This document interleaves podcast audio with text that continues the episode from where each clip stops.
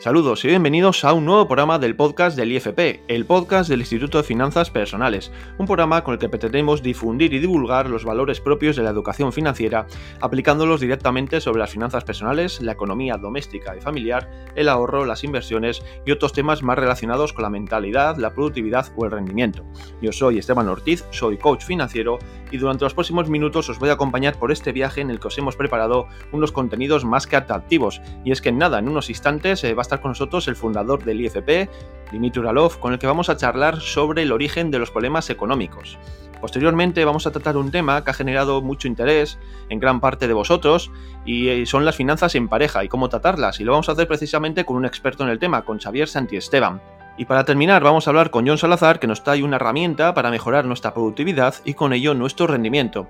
Como veis, contenidos atractivos y muy interesantes y que vamos a empezar a desarrollar en unos instantes.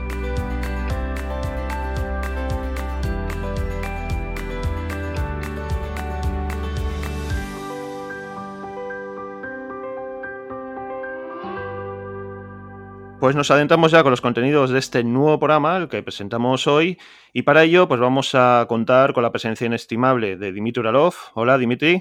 Hola Esteban, un placer como siempre estar aquí con todos vosotros. Como ya sabes, el placer también es nuestro. Y hoy queríamos contar contigo para tratar un tema que está relacionado con los problemas que tiene la gente. Uno de los principales problemas que tiene la sociedad en la que vivimos eh, está relacionado precisamente con los problemas de dinero. Y la primera pregunta que te quería lanzar era, ¿por qué crees tú que la gente tiene problemas de dinero, por qué le afecta tanto a su vida cotidiana. Bueno, creo que son dos preguntas en una, ¿no? Una es sí, por qué la gente tiene problemas de dinero y segunda es por qué les afronta, ¿no? Porque les afecta, afecta tanto. Yo creo que vamos a empezar por la segunda. Bueno, afecta tanto porque ya lo hemos hablado muchas veces, ¿no? El dinero al final es esta parte de la vida que nos enseña de alguna manera que no es tan importante, y quizás tampoco lo sea. El problema es que cuando el dinero falta, o cuando efectivamente tenemos problemas financieros, pues estos problemas afectan a prácticamente todo lo que sí que es importante en la vida, ¿no? O sea, lo típico, nuestras relaciones, nuestro humor, nuestra felicidad, nuestra productividad, nuestro todo, nuestra salud, etcétera, etcétera. Con lo cual, al final es eso. O sea, evidentemente, una persona que tiene problemas financieros siempre va a tener una vida donde las áreas importantes de su vida, pues evidentemente les vivirá mucho peor.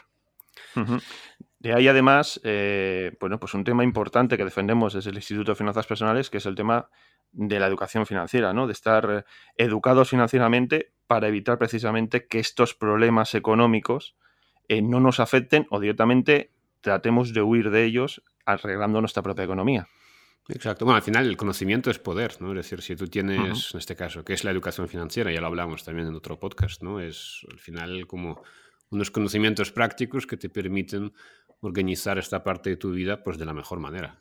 ¿Cuál es la mejor manera? Pues que te permita, por un lado, ir acumulando dinero, ¿no? Según vas, digamos, por la vida, y por otro, pues, eh, de alguna manera que repito, que el dinero te, te ayude a, a, que todas las otras cosas de tu vida pues las tengas mejor gestionadas, ¿no? Todas estas otras áreas importantes.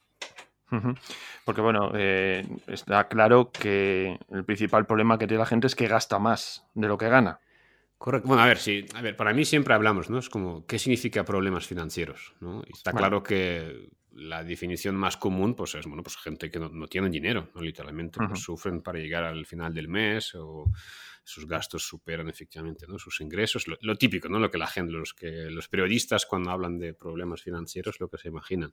Y honestamente, claro, mi experiencia piensa que, por ejemplo, un coach financiero al final claro, tú puedes, no sé, yo puedo compartir un montón de materiales gratuitos en mi canal de YouTube con la gente que, y que sin duda le, sirve a las personas, pero pocas veces vas a trabajar con alguien que, que no tiene dinero, literalmente, ¿no? O sea, alguien con problemas financieros le puedes ayudar, pues bueno, de manera gratuita, ¿no? O algo como... Con lo cual, yo los problemas también que me he encontrado muchas veces, o sea, no es que sean problemas solo de que falta dinero en sus vidas. Que, hay, por supuesto, personas así y, sin duda también esto es muy importante, hay que saber solucionarlo. Sino que el dinero está presente, o sea, el dinero entra. El problema es que al no saber organizar bien el dinero que entra, pues al final nos encontramos con estos problemas financieros y además también yo creo que eh, los problemas financieros también, o sea, vivir una vida que, en la que al final estás como atado por el nivel de vida que llevas o donde tomas muchas veces decisiones desde, pues yo qué sé, lo que puedes hacer, ¿no? sobre las deudas que ya has adquirido, ¿no? sobre un poco como la cárcel que tú mismo te has creado, pues al final también para mí es, un problema. ¿no? es decir, es muy importante, repito, yo creo que lo ideal es que la gente llegue a una situación donde al final el dinero como deje de ser un tema. ¿no? O sea, no digo que todo el mundo tiene que ser millonario, pero sin duda alguna es posible, es factible repito, pues vivir la vida de una forma que, bueno, el dinero está presente, se gestiona, pero es una vida donde tú escoges, digamos, libremente hacia dónde quieres ir, dónde te diriges en la dirección que tú quieres ir, ¿no? Y al final, pues eso, el dinero te,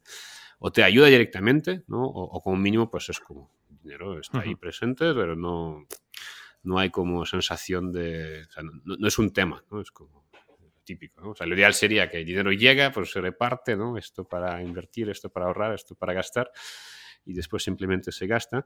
Pero incluso pues que la gente a lo mejor que venga, pues no, no, ahorra, ¿no? Pues oye, vale, ya hablamos de la importancia del ahorro. Pero como mínimo que sea como una vida donde...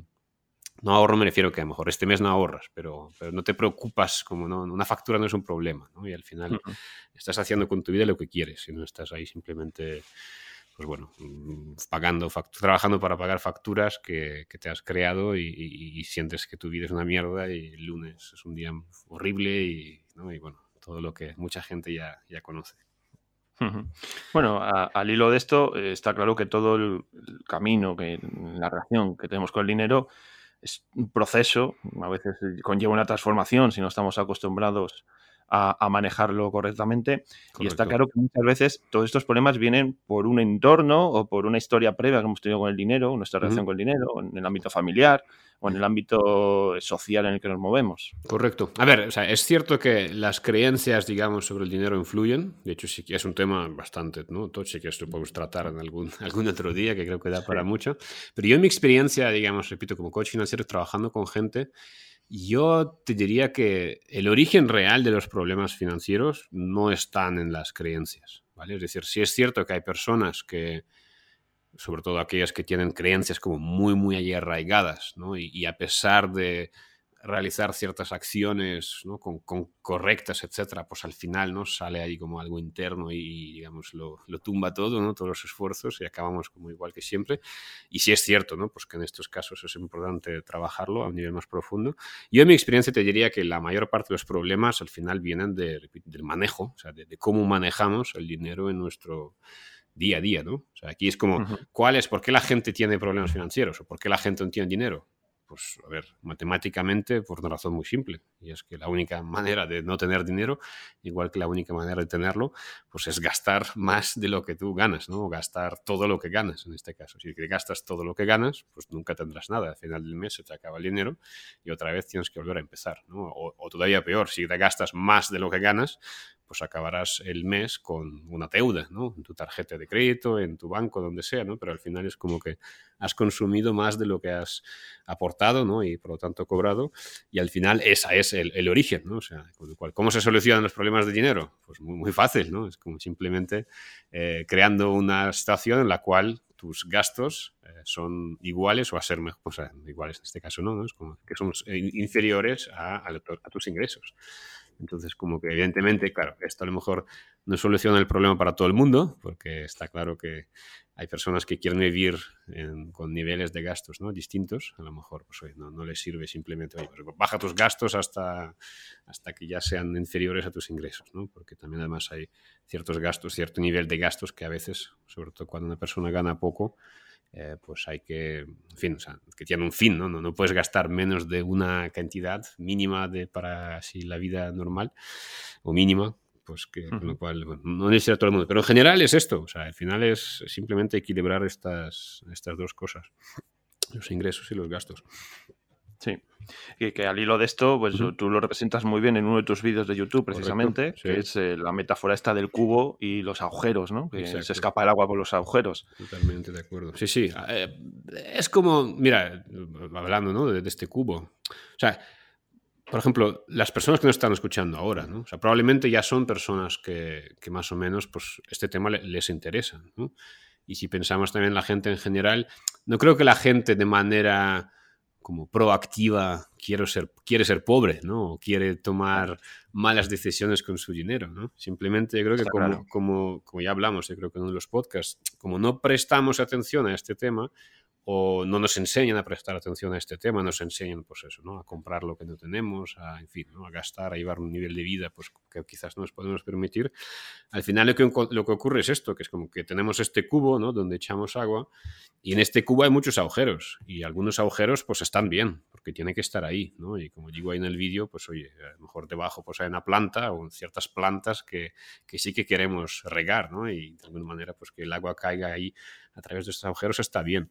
El problema es que hay otros agujeros que, al final no sabemos ni que existen, ¿no? Entonces es como que pensamos que la manera de conseguir que se quede algo en este cubo, pues es eh, efectivamente, ¿no? Como que meter ahí más agua y no nos damos cuenta de que muchas veces es suficiente simplemente, pues, tapar los agujeros. Y estos agujeros son simplemente, pues, estos gastos que realizamos en el día a día. Tengo un vídeo hace poco que saqué, el, agujero diario de tu economía. ¿no? O sea, normalmente son gastos, no son gastos estos gordos, ¿no? No, son como, no son gastos que se repiten, no es nuestra hipoteca, no es nuestro alquiler, son los gastos pequeñitos del día a día que, al final suman, todos sabemos, ¿no? Ostras, sales con, no sé, un billete de 50 euros y poco, poco, poco, poco, ostras, ¿de dónde sale el dinero, no? Es como si tampoco he hecho nada.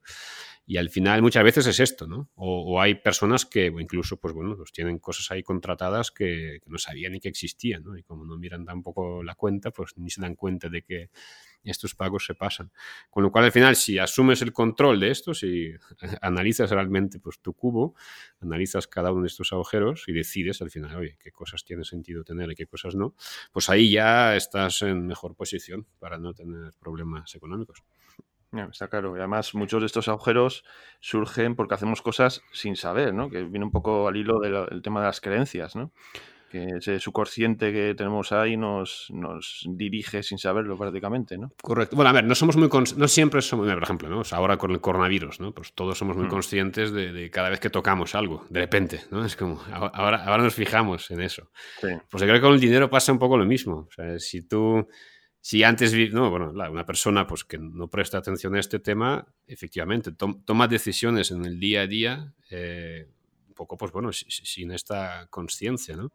Y en cuanto adquiere la conciencia, ve como el panorama completo y tal, pues al final o sea, no es que sepamos, o sea, claro, hay, como dos niveles de educación financiera, ¿no? O sea, por un lado es la educación financiera de simplemente como fijarte en este área de tu vida, ser consciente, y otro es, pues no, tomar realmente como que tener más conocimientos, pues para tomar mejores decisiones, ¿no? Entonces, para mí yo creo que casi que el primer logro ya viene simplemente por, por fijarte. ¿no? O sea, no es que estés a lo mejor mejor preparado o que has aprendido mejor cómo funcionan las hipotecas o cómo funcionan las deudas, que está bien, ¿no? Es como el siguiente nivel y por supuesto que cuando adquieres estos conocimientos, pues efectivamente puedes tomar mejores decisiones. Pero simplemente el hecho de, de, fijarte en esto, y tampoco hace falta, ¿no? Es nuestros abuelos ya se gestionaban perfectamente. Dudo mucho que sepan, que sabían, ¿no? Oye, que, que era IBEX 35, que creo, creo, que no existía en este momento, ¿no? Pero es como, mm. al final es, sentido común, ¿no? Pues todo el mundo sabe que, repito, volviendo al principio, si te gastas todo lo que ganas, pues nunca vas a tener nada. Entonces, si te fijas en eso y efectivamente pues empiezas a tomar acciones para que pues, no gastártelo todo, ¿no? apartar o fijarte más en qué este va el dinero, elegir mejor, pues ya ahí ya estás muy bien posicionado para, para estar en mejor estación económica. Lo bueno además de esto es que, perdona que te corte, es que, que adquieres este hábito, eh, es que al final es, cada mes que pase estarás mejor, porque cada vez, cada mes habrá más agua en el cubo. No, eso es, así, pero bueno, también hay que tener en cuenta que esta sociedad de consumo que nos rodea, pues eh, muchas veces nos impulsa y si no somos capaces un poco de lo que te estás diciendo, de, de, manejar esa conciencia, pues evidentemente pues eh, los agujeros en el cubo se vuelven a, vuelven a aparecer constantemente. Cierto, cierto. Bueno, a ver, es como tengo otro vídeo, ¿no? Eso es un tema que dice mucho, la gente lo pregunta, oye, ¿cómo, ¿cómo hago frente yo a la, sociedad de consumo? Porque es, más difícil, ¿no? Es como al final todos, todos, somos frikis un poco, ¿no? Es decir, una persona hoy en día que de alguna forma se, pues se interesa por estos temas o está pensando en cómo puedo mejorar esto, pues va un poco en contra, va a contracorriente, ¿no? Entonces, tengo un vídeo de cómo ¿cómo era esto? Eh, algo, pues ahora me acordaré del, del, tema exacto del asunto, del nombre del vídeo. Creo que es algo como cómo resistir la, la, sociedad de consumo o algo así. ¿no? Ahí, eh, como comento esto, si quiere, la gente pues puede, puede verlo ahí en YouTube.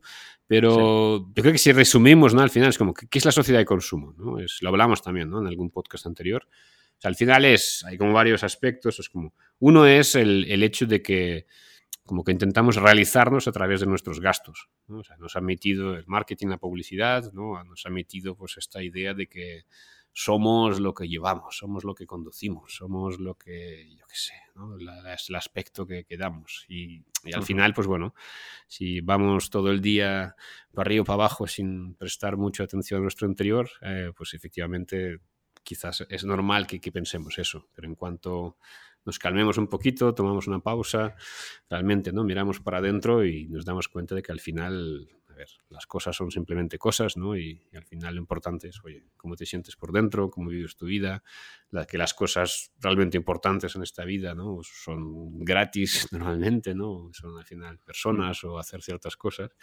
Con lo cual, un poco, pues bueno, si, si, si dejamos de fijarnos tanto, ¿no? Pues eso, ¿no? En, en, las cosas, en lo que llevamos, en lo que esto representa y nos conectamos más con nosotros mismos, pues probablemente en lo que somos, pues esto sin duda nos va a ayudar a, a bueno, ser más conscientes y estar, repito, mejor, mejor posicionados. Por otro lado, tenemos como, pues claro, cuando todo el mundo está compitiendo, ¿no? En si, si lleva o no el último modelo de iPhone o cuántos likes tiene en su sí. cuenta de Instagram, pues lo mismo. Al final es normal que, que, que es un poco donde yo creo que una de las principales, yo creo que armas ¿no? de, de, de, la industria un poco de consumo es esta, ¿no? es que, que la gente compita entre ellos, pues, a ver quién al final como que consume más y sí. evidentemente pues esto es, es, bueno para la industria porque vende más, eh, pero no, no es bueno para nosotros. Y lo mismo, ¿no? Al final no tiene mucho, mucho sentido. Y no sé, y quizás también en la, la, ya lo hablamos también en el otro podcast, ¿no? Está como generación nueva de personas que se sienten como con derecho a vivir un estilo de vida para el cual probablemente nuestros padres y abuelos pues han estado muchos años trabajando, ¿no? Entonces es como uh -huh. que volver un poco a la realidad, volver a la tierra. Y es curioso, ¿no? Porque es como, vivimos en un mundo donde, por ejemplo, la gente joven, ¿no? Bueno, no, no me quiero meter con gente joven porque parece que es como que sea aquí un abuelo. Pero no es como que la gente joven aparentemente como que disfruta de, de, de todo lo, de todo, ¿no? Es como, y también eso es cierto, ¿no? Es como vivimos cada vez en, bueno, más abundancia, ¿no? Hay más acceso con internet, con todo, es como que hay más acceso a todo, ¿no? Realmente, probablemente vivimos la generación que, que, que más puede disfrutar de, de, todo, ¿no? Y, pero a la vez vivimos una generación donde pues la gente joven tiene más problemas para encontrar trabajo, ¿no? Hay un montón de paro entre la gente más joven, entonces como que ganamos menos que antes, pero queremos como tener acceso a, a cada vez más cosas, ¿no? Y es como, es un poco me parece como contra, no sé, contraintuitivo, no, no le veo mucho sentido. Totalmente. Totalmente. Además, eso, bueno, ha relacionado un poco con las creencias que, que, que nos limitan muchas veces mm. y que si te parece, eh, lo podemos tratar en, en un podcast, eh, en otro podcast, porque da para mucho de sí este tema. Eh, Dimitri, ha sido un placer tenerte con nosotros para hablar de problemas financieros y, y, y, de, y de, la sociedad en general, de, de esos problemas que, nos, que nos atañen y que muchas veces no sabemos cómo salir de ellos. Un placer, como digo, haber podido contar otra vez contigo. Nada, un placer para mí, Esteban. Y pues eso, te invito al siguiente podcast a tratar temas tan interesantes como este que hemos tratado hoy. Muy bien, genial. Pues nos vemos en la próxima.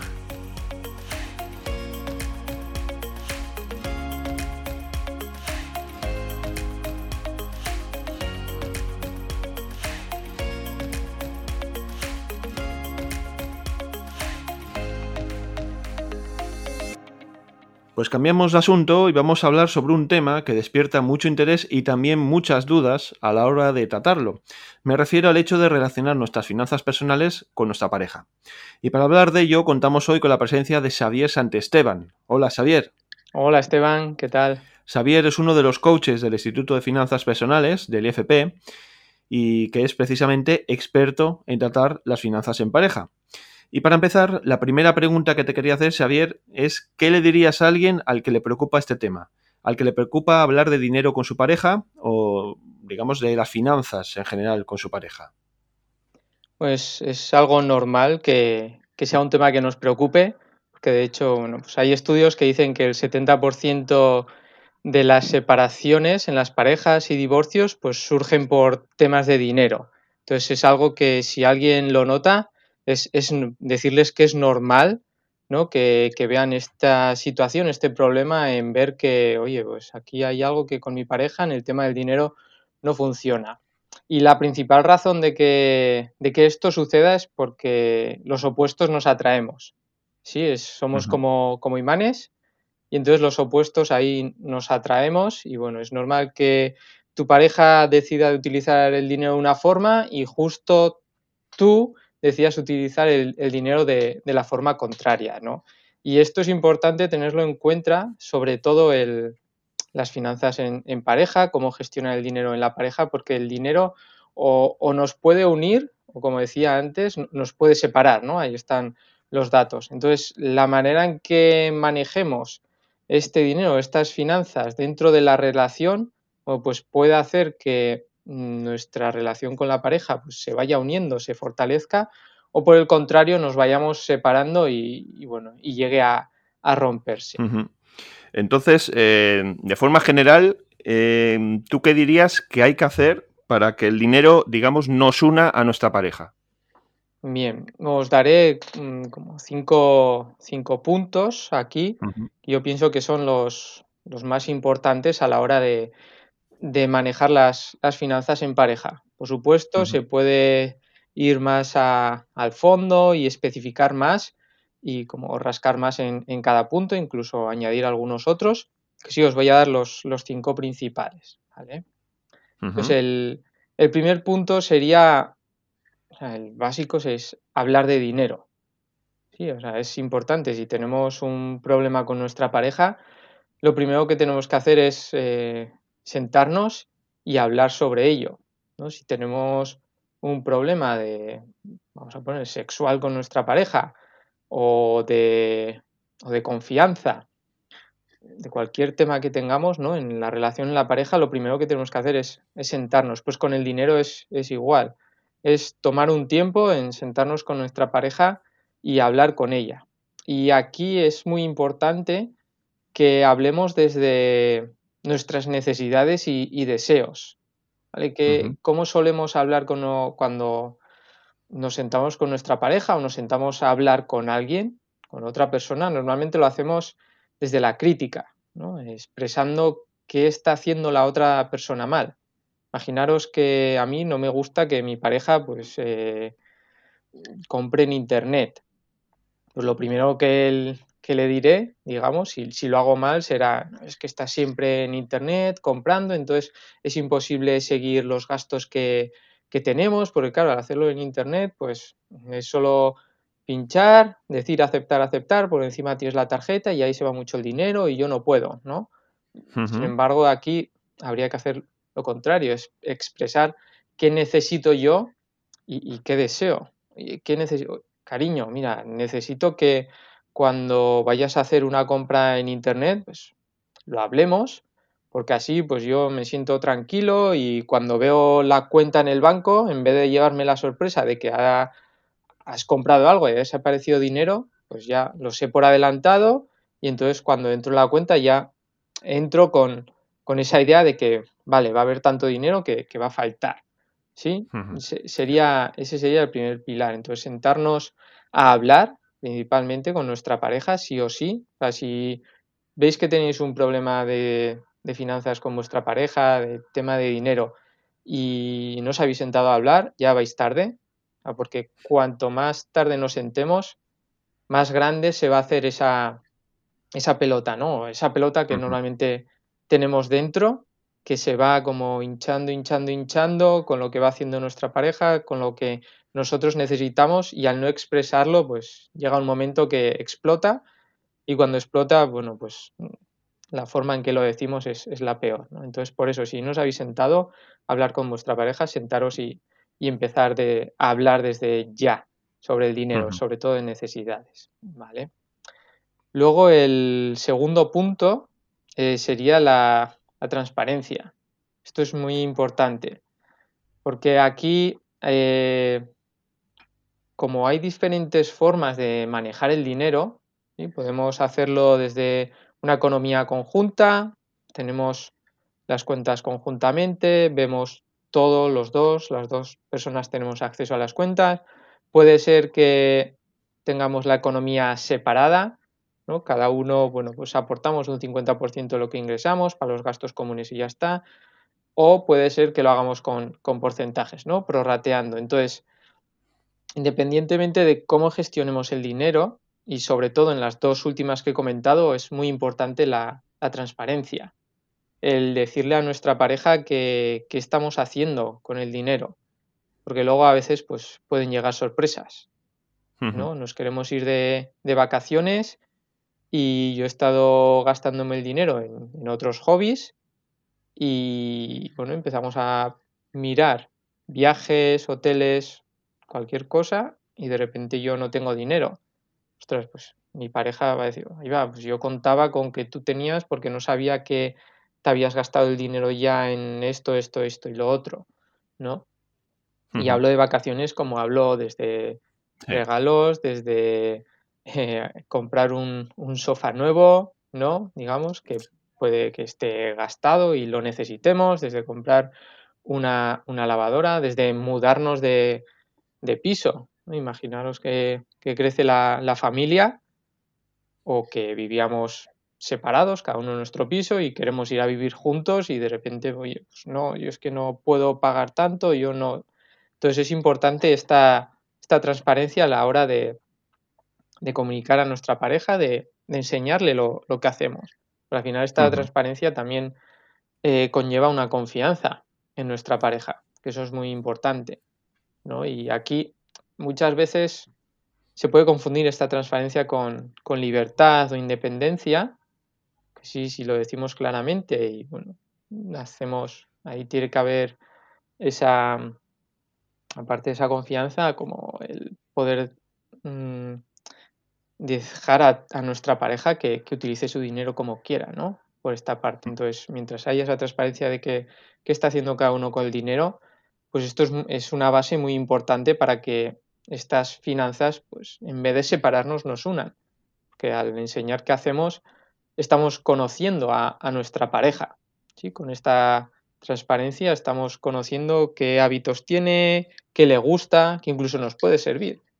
Imaginaros que queremos hacer un regalo a nuestra pareja y hemos visto que le encantan pues, las zapatillas o que le encanta ir a, correr. ¿No? es como, ostras, pues mira, ya tengo una idea para hacer un regalo, por ejemplo, ¿no? Se, me ocurre ahora. Sí. El el tercer punto, y tiene que ver también con los dos anteriores, es eh, reunirse de forma asidua para, revisar la, economía. Tener, marcar un día, ya sea mensual, semanal, aquí dependiendo del trabajo que se lleve hecho con anterioridad, pues lo ideal al principio es que sea semanalmente, sentarse y revisar cómo está nuestra, nuestra economía del hogar, y cómo, qué, ingresos hemos tenido, qué gastos estamos teniendo. No, eh, no vaya a ser que acabemos el mes y estemos en, números rojos. Pues imaginaros la discusión que se puede crear ahí porque a final de mes de repente uno de los dos entra en la cuenta y dice, pero si no, no necesitamos hacer la compra para comer y no hay dinero oye, ¿qué ha pasado? ¿Dónde está el dinero? ¿Qué, ¿Dónde te lo has gastado? ¿No? Entonces empezamos ahí en, esa discusión. Entonces, si nos vamos sentando pues, semanalmente, únicamente para ver nuestra situación, ¿no? Y aquí es importante para poder hacer esto tener unos, unos buenos hábitos financieros y que va desde apuntar gastos, eh, conocer los ingresos también, saber con cuánto dinero contamos a principio de mes para poder ir, ir viviendo el mes, ¿no? ir pasando el mes, desde tener un, Excel donde verlo todo de, un vistazo, tener unos buenos hábitos, ¿no? que entraba el de apuntar gastos ahí, el saber qué hacemos con el dinero, desde incluso eh, esperar 30 días, por ejemplo, antes de, realizar una, compra para saber si es una compra necesaria o no, el evaluar los gastos también. Esto, todo esto se puede hacer en, esta reunión, ¿no? que, es importante hacerla para conocer nuestra situación, el evaluar estos gastos desde, bueno, este, mira, este gasto que vemos aquí que hemos hecho eh, es positivo, es negativo, nos da igual, y, entonces desde ahí empezar ya a tomar decisiones financieras, digamos. Por eso es importante el, reunirse ahí. ¿eh? Luego, una vez que en estas reuniones, sería el, cuatro, el cuarto punto, sería el aprender a llegar a acuerdos, el saber eh, entender a nuestra pareja, el saber expresarnos, el saber hacerle ver a nuestra pareja que le hemos entendido y el aprender a, llegar a acuerdos. es eh, ceder y dar, ¿no? También. Sí. Un poco en este, en este caso. Entonces ahí el saber llegar a un punto intermedio en el que los dos eh, estamos pues, contentos o satisfechos, esto es importante, porque al final, si no, cada uno dirá, bueno, pues yo hago lo, lo que yo quiero, mi pareja también que haga lo que, lo que quiera, al final ahí pues no va a haber ni transparencia, ni nos vamos a reunir, ni, ni vamos a hablar de dinero, porque cada uno vamos a ir por nuestro lado. Al final, pues si vamos cada uno por nuestro lado y hacemos lo que queremos, ¿qué pasa? Que no, no hay unión de pareja, nos acabamos separando. Entonces es importante llegar a, a, estos acuerdos, incluso pactos, se puede decir también, ¿no? De, bueno, yo voy a gastar tanto, vale, yo pues voy a ir a, voy a hacer esto que te gusta a ti y yo necesito, lo que decía antes, hablar de nuestras necesidades, necesito que, ahorremos, yo necesito un poco eso, qué, necesidades tenemos y, llegar a esos acuerdos. ¿eh? Y luego como último punto, es muy importante también el, el hablar de, nuestros sueños, tanto individuales como en conjunto. El tener claro, el contarle a mi pareja qué es lo que quiero yo, cuál es mi sueño, y desde dónde quiero vivir. Quiero vivir en la playa, quiero vivir en, la montaña, eh, quiero tener hijos, no quiero tener hijos, mm, eh, dónde, en qué quiero trabajar. Y pues ya tengo este trabajo, me gustaría cambiarlo, me gustaría emprender, por ejemplo, el contarle esto y luego buscar eh, esos sueños que, sean en, en conjunto, para que pues vamos, queremos vivir juntos, queremos tener un camino unidos, pues vamos a compartir estos, estos sueños. ¿sí? Eh, que a mí me gusta la montaña, a mi pareja la playa. pues se puede buscar, hay sitios donde vivir y tener acceso a las dos partes, tanto playa y montaña. Que quiero emprender y mi pareja no, quiere cambiar de trabajo. Bueno, pues vamos a hacer eh, unirnos porque realmente los dos queremos dar un paso más en nuestra carrera profesional. Pues buscar esos eh, sueños en, conjunto. Sería esto porque ahí, al tener estos sueños, estas metas en conjunto, pues seguramente, bueno, seguramente no, nos va a ser sencillo el llegar a acuerdos, mm, nos vamos a reunir semanalmente pues con un objetivo, lo vamos a hacer con ganas, muchas veces el sentarse para hablar solo y mirar números, pues es aburrido. Hay que entender esos números, el dinero es una herramienta para conseguir lo que queremos. Entonces, al tener estos sueños nos va a resultar pues, sencillo el sentarnos, el tener esa transparencia de comunicar qué es lo que queremos y vamos a hablar de dinero. Por eso es importante también este, este último punto. Entonces yo diría estos cinco puntos que son para llevar las finanzas así de, forma general, digamos que serían los, los más importantes y los pasos a seguir. Sí, además, bueno, la, pregunta que te lanzaba al principio era para eh, qué había que hacer para que el dinero no nos separase, ¿no? Que nos una. Y está claro que establecer una buena comunicación, porque al final los cinco puntos que has citado están basados de una u otra manera en hablar con tu pareja y tratar los temas con total naturalidad, con transparencia, eh, como has ido nombrando tú. Eh, para finalizar, Xavier, eh, vamos a recapitular los cinco puntos de una forma rápida antes de despedir. pues los, los cinco puntos para llevar las finanzas en pareja de una forma sana sería primero hablar de dinero, expresar nuestras necesidades y deseos, importante hacerlo desde, desde esa posición, en vez de, desde la crítica, hacerlo desde las necesidades, tener transparencia, compartir con nuestra pareja qué es lo que hacemos con el dinero, hacia dónde va, para saber cuál es la, situación. El reunirse de, forma asidua, ya sea semanalmente, mensualmente, para conocer cuál es nuestra, nuestra situación financiera.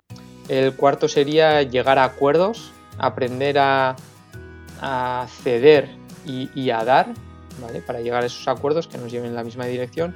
Y el quinto sería hablar de, nuestros sueños, tanto individuales como en conjuntos, para que pues no, nuestra unión sea, sea mayor y tengamos una meta conjunta y un, camino conjunto, ¿no? que, miremos en, la misma, en la misma dirección. Pues están claros los cinco puntos. Esperemos que nuestros oyentes eh, hayan tomado buena nota. Y Xavier, ha sido un placer eh, tenerte por primera vez con nosotros en este podcast del IFP y esperamos volver a contar contigo en los siguientes. Un placer, Esteban. Encantado de, estar aquí por primera vez y espero que, que sean muchas más. Esperamos que sí, seguro que sí. Un saludo, Xavier. Un abrazo, un saludo para todos.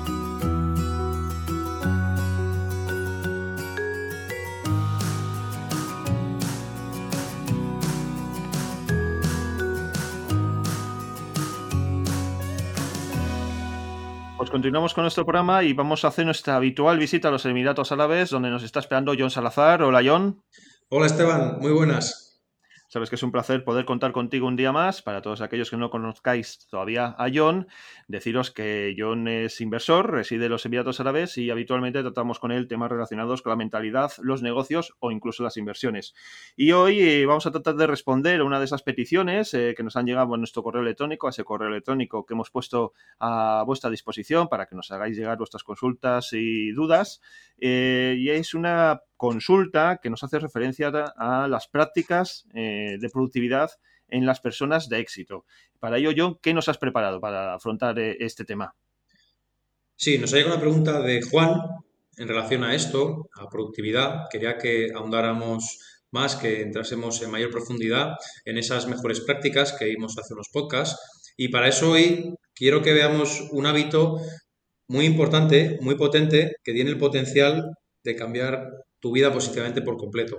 Lo que vamos a hacer es usar este hábito para agrupar algunas de esas prácticas que vimos de alto rendimiento y de conseguir lo que tú quieres y vamos además a llevárnoslo a la práctica. Esto es un mecanismo que trabajamos con algunos de nuestros clientes más cercanos en el Instituto de Finanzas Personales, clientes con los que trabajamos uno a uno a nivel de coaching empresarial y sirve como espejo honesto con uno mismo sobre lo que está haciendo. Y no es otra cosa que el realizar un reporte semanal, un informe semanal con una serie de secciones en las que vamos a entrar ahora. Bueno, pues dicho esto, ¿cuáles serían esas secciones o esos elementos de los que se compone un reporte semanal? Bien, pues vamos a ver cinco de las principales secciones de este reporte. Hay más secciones, sobre todo quiero ahondar en cinco de ellas.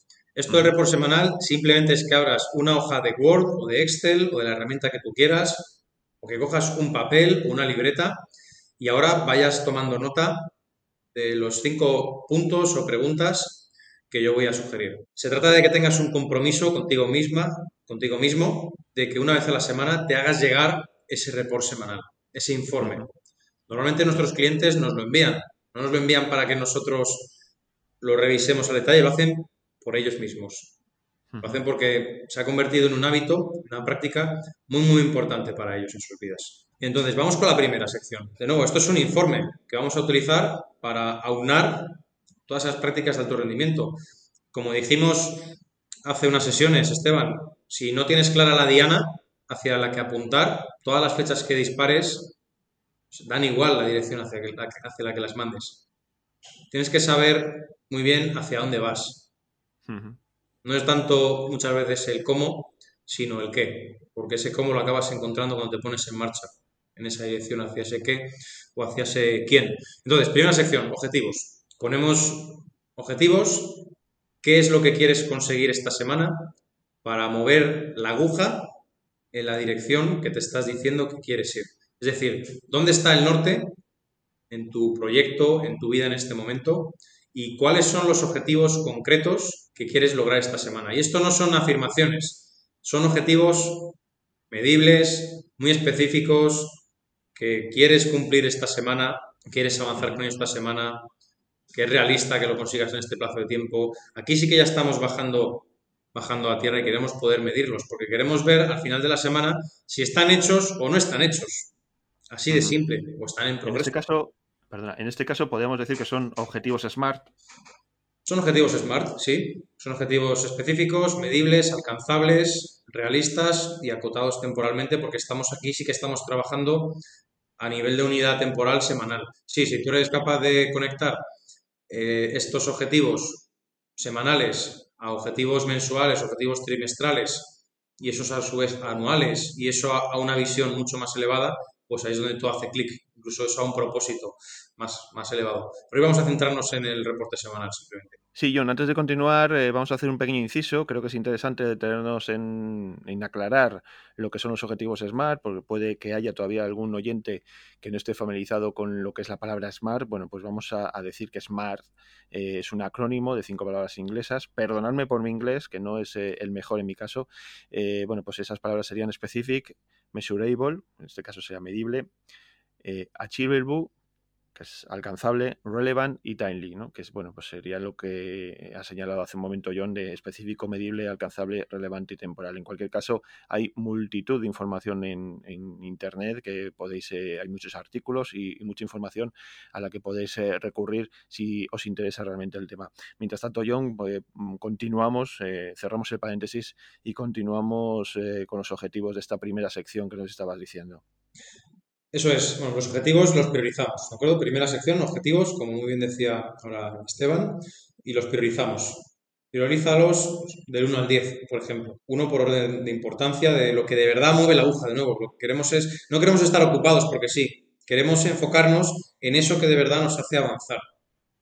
Sí. Y que la, primera, objetivos. Segunda sección. perdona, John, que te vuelvo a interrumpir. El tema de los objetivos, eh, ¿Cuántos serían? Eh, ¿Sería bueno que, que, haya muchos objetivos? ¿Es mejor que haya menos objetivos para estar más focalizados, eh, más enfocados? Eh, ¿tú, ¿tú, qué opinas sobre esto? Pues es muy buena pregunta. Y aquí estamos trabajando con una dimensión temporal semanal. Entonces, puede ser útil que separes por proyecto. Tal vez tienes dos proyectos grandes, tres proyectos grandes. Que tú separes por proyecto esta parte de objetivos y que para cada uno de esos proyectos pues definas los propios objetivos semanales que quieres tener ahí. Puedes apuntar a 15 objetivos semanales, a 20, si es importante que priorices. Y es muy, muy posible que no consigas cumplirlos todos y que los arrastres a la siguiente semana. Donde sí que me parece importante es luego a la hora de bajar esto a nivel diario, y no voy a entrar hoy mucho en esto porque eso da para otro podcast, vamos a tratar la, la unidad semanal, Ahí sí me parece importante que te marques por lo menos tres a nivel diario, tres acciones que de verdad mueven la aguja. Y a veces esas acciones tardas dos minutos, cinco minutos en hacer una llamada corta, es mandar un email corto, a veces no, a veces llegan más tiempo, a veces es analizar una empresa y te tiras varias horas mirando todos los estados financieros. Esas acciones diarias deberían estar conectadas a estos objetivos semanales que estamos aquí definiendo en el report semanal. Así que, de forma sucinta y breve, lo importante es que uno priorice en función de eso que de verdad le hace avanzar y que lo distribuya por proyectos si es así. Y como dije hace unos podcasts, dos, tres proyectos grandes. A partir de entonces, algunas personas se empiezan a dispersar ya más. Bueno, pues dicho esto, continuamos con, ese, segundo, ese segundo elemento que, que contendría un report semanal. Bien, vamos a por la segunda sección, logros de la semana. Es importante que llenemos el recipiente de confianza, de autoestima, porque aquí estamos yendo por objetivos ambiciosos. Te estás diciendo que quieres ir a por esos objetivos que son tuyos, que son propios, y todo esto al final está basado en la autoimagen de uno mismo, está basado en si tu respuesta emocional es positiva o negativa cuando sientes presión a la hora de hacer algo, a la hora de hacer esos objetivos que quieres cumplir. Entonces queremos que ese recipiente de logros esté bien lleno, para desde ahí darnos permiso y tener esa autoestima, esa autoimagen que nos haga ir sin frenos de mano puestos a, conseguir esos objetivos. Así que aquí simplemente vas recogiendo lo que ha ido bien esta semana, lo que estás orgulloso. Y no tienen que ser grandes, grandes, grandes logros. Aquí cada uno depende, es enteramente subjetivo esto. Y para nada tiene que ver con la valía de uno mismo, de una misma. Vas recogiendo esos logros, eso que te ha hecho sentir orgulloso, eso que sientes que ha sido un avance. Y aquí hablamos de progreso, no de perfección. Eso es lo que nos hace avanzar. Eso nos lleva a la tercera sección. Voy a describirla gráficamente aquí. Si tienes un papel enfrente o tienes un documento, te animo a que conmigo vayas dibujándolo porque te va a permitir aclararte y ponerlo en práctica sobre todo. Lo que quiero es que dibujes una tabla con cuatro columnas y con ocho filas. Y en la parte superior, en la cabecera de la tabla, en la primera columna, ponemos el día de la semana. En la segunda columna, empezando desde la izquierda, la tabla, aquí lo que hacemos es poner esa acción medible que es la que de verdad nos hace avanzar. Es decir, si ahora mismo estás buscando empleo, ¿cuál es la acción que de verdad mueve tu aguja en la dirección que te estás diciendo, que es la de conseguir ese empleo? Tal vez sea el enviar 50 currículums al día a las personas apropiadas. Entonces, en esta tablita, lo que queremos es, para cada día de la semana, viernes, sábado, domingo, lunes, martes, miércoles, jueves, queremos ir midiendo, anotando qué es lo que has hecho para mover la aguja en eso que te dices. He puesto el ejemplo de conseguir empleo. Tal vez quieras desarrollar tu red de contactos para conseguir nuevas oportunidades de inversión o montar un consejo de administración o a lo mejor vas a medir mensajes de LinkedIn, LinkedIn enviados. O a lo mejor estás buscando levantar capital para financiar tu sueño, para financiar ese proyecto, y lo que vas a medir es con cuántas instituciones financieras has hablado ese día, cuántas llamadas de teléfono has hecho. A lo mejor trabajas en ventas, con una labor comercial. Bueno, ¿cuántas llamadas has hecho ese día? Es decir, independientemente de tu actividad en este momento profesional, para por unos instantes y date cuenta de dónde está ese 80% de resultados. Es decir, ¿cuál es esa actividad que te está dando el grueso de los resultados que te hace avanzar? En la tercera columna ponemos un seguimiento. Hay estudios que muestran que el 80% de las ventas se realizan a partir del cuarto seguimiento, del cuarto follow-up. Por lo tanto, vamos a buscar hacer un seguimiento. Si estás contactando con una institución financiera para levantar capital, o estás buscando comprar un negocio o un inmueble o estás buscando esas oportunidades de inversión, muchas veces envías un mensaje, un email o una carta y no te van a responder porque se les pasa desapercibido, porque están muy ocupados. Y aquí apelo a otro principio que es que la puerta que chirría es la que recibe la grasa o la rueda que chirría es la que recibe la grasa. Piénsalo, tienes cuatro ruedas, hay una que es la que está ahí chirriando, esa es la que vas a ir a poner el aceite. Las otras tres se van a quedar tal cual. Tú quieres ser esa rueda que chirría en esa actividad. Por eso es tan, tan importante que en la tercera columna, empezando por la izquierda, en esta tablita, pongamos un seguimiento de esas personas a las que has buscado contactar o instituciones a las que has buscado contactar en la segunda de las columnas. En la cuarta columna, la final, lo que aquí ponemos es los resultados de ese día. Y esto es muy importante, porque no queremos ser como esa mosca que está revoloteando en la habitación, que se está chocando contra la ventana continuamente y que no es capaz de salir de la ventana. Es decir, estás dedicándole una energía, un tiempo, un esfuerzo, estás pagando el precio para hacer una acción. ¿Esa acción te está dando los resultados que esperas o no? Porque si no es así, es momento de ver si es la acción apropiada o si estás ejecutándolo de la forma apropiada. ¿Estás enviando el currículum? Vamos a ver cómo es tu currículum. ¿Está bien preparado? ¿Está orientado a lo que tú quieres conseguir? ¿Estás buscando levantar capital y no te contesta nadie? ¿Cómo estás enviando ese mensaje? ¿Qué estás pidiendo? ¿Qué estás diciendo? ¿Estás enviando cartas y no están correctamente preparadas? Es decir, vamos a ver si se obtienen resultados o no se obtienen resultados. Y esto que acabo de escribir ahora es, esto es la esencia, esto es la, la salsa mágica para mí de emprender. Es decir, apague y vámonos. Puedes cortar ya el podcast, puedes salir de toda formación, puedes, déjalo todo ya. Si te has quedado con el concepto de esta tabla, de esta caja, y lo aplicas, apaga, vámonos, no necesitas nada más para emprender. Todo esto va de tomar acción, todo esto de escucharnos aquí va de, que se te encienda la chispa y estamos echándole gasolina ahora mismo, porque la motivación al final, si no la alimentas, pues es como el fuego, se acaba apagando. Pero todo esto va de, de tomar acción real.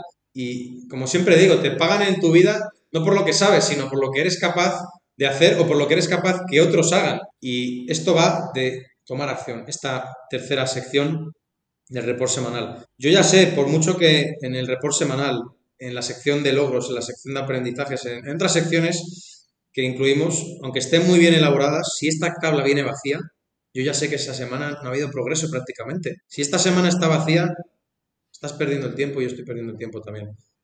Y aquí puede ser caracol, puede ser tortuga o puede ser liebre. Mientras avances en la dirección que te estás diciendo tú, porque esto va de tomar control de tu vida, no de hacer lo que los demás quieren que hagas, sino que tú por una vez tomes control y vayas en esa dirección.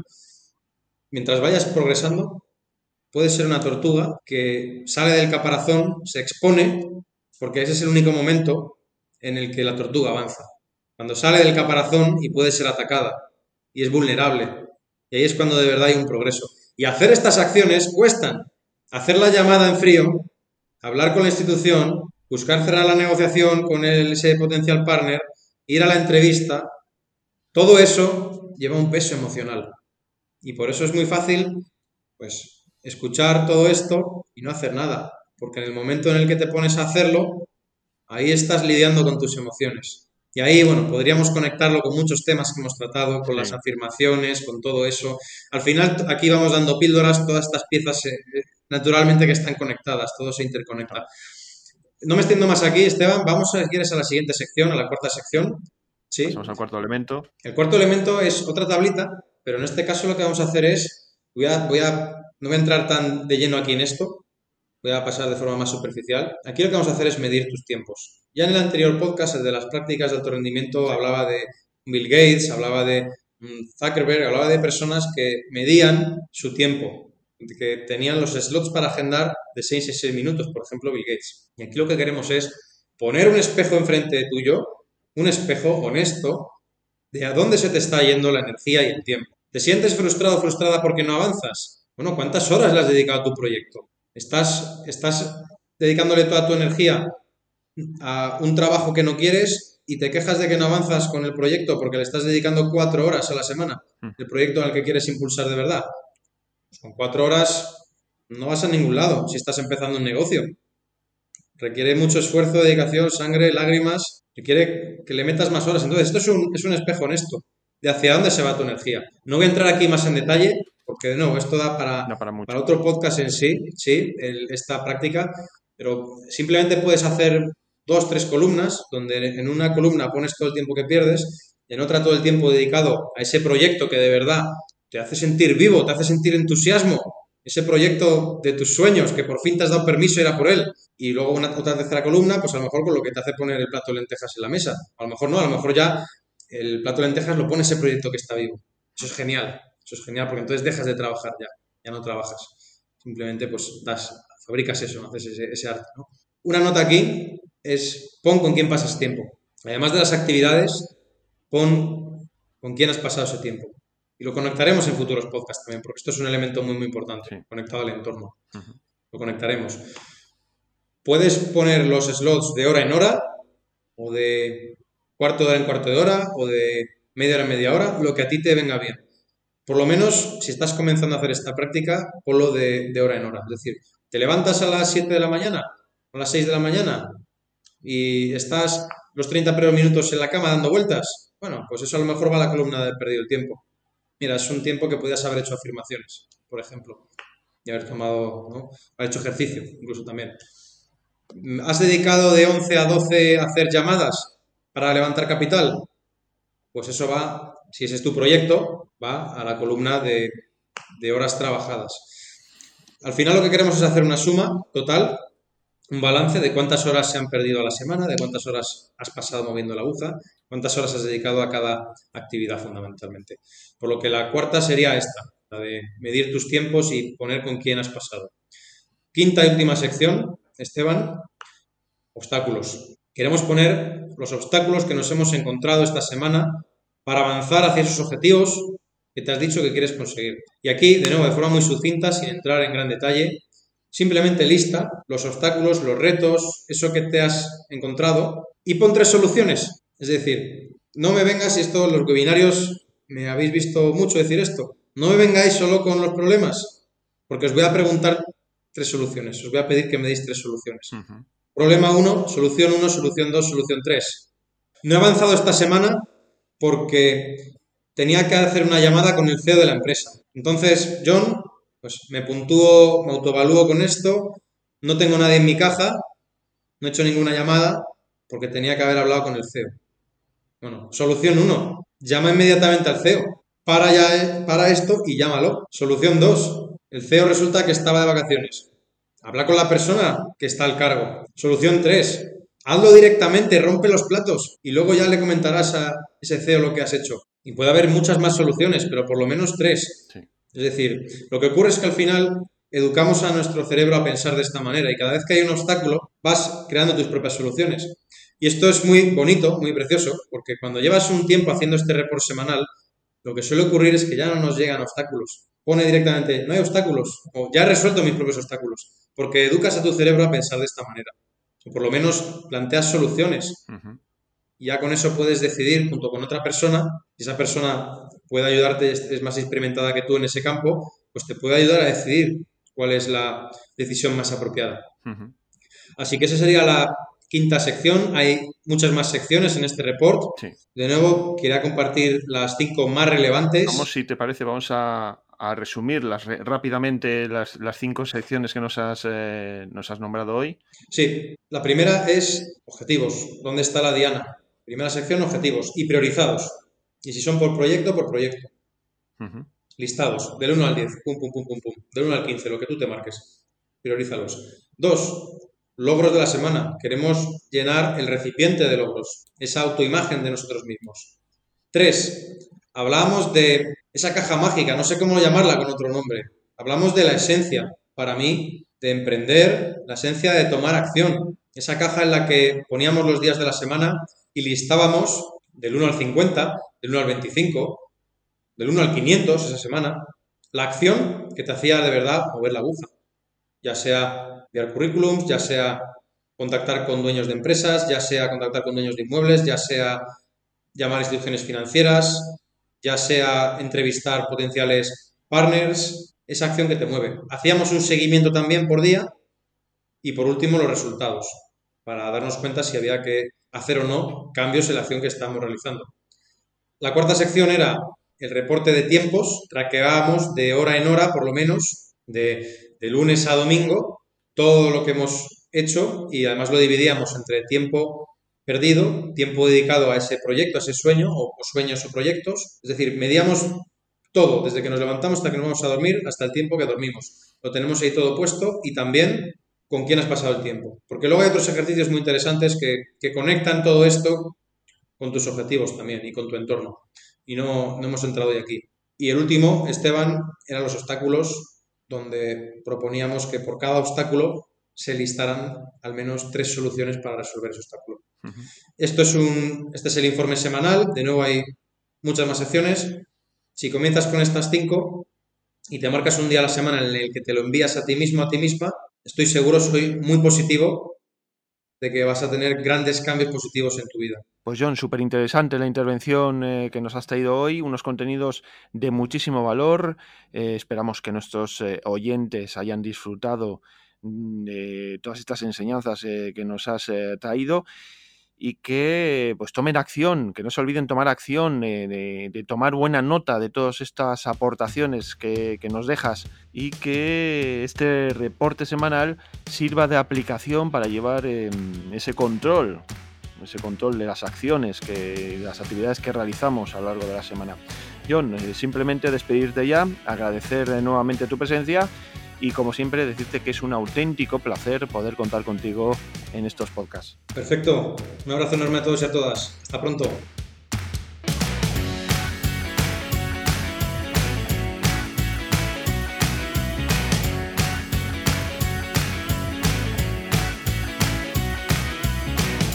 Pues llegamos al final, pero antes de despedirnos queremos recordaros que tenéis a vuestra disposición un buzón de sugerencias donde nos podéis hacer llegar vuestras dudas, vuestras consultas o aquellos temas que os gustaría que se tratasen en los sucesivos programas. La dirección de correo electrónico la hemos mencionado antes mientras charlábamos con John Salazar, es podcast.institutofinanzaspersonales.com, repito, podcast.institutofinanzaspersonales.com la vamos a dejar de, todas formas en la descripción de, este podcast y como os iba diciendo pues ahí nos podéis dejar pues todas las consultas, las dudas o aquellas sugerencias que nos queráis hacer llegar y bueno pues nuestro equipo en los sucesivos programas las irá dando salida a medida que las vayamos recibiendo. Pues ahora sí, ponemos el punto y final a este sexto programa. Esperamos y confiamos que los contenidos que os hemos presentado hayan sido totalmente de vuestro agrado, que hayáis tomado buena nota. Y ya por mi parte, pues simplemente citaros al, próximo podcast. Y nada, pues eh, enviaros un fuerte abrazo y hasta pronto.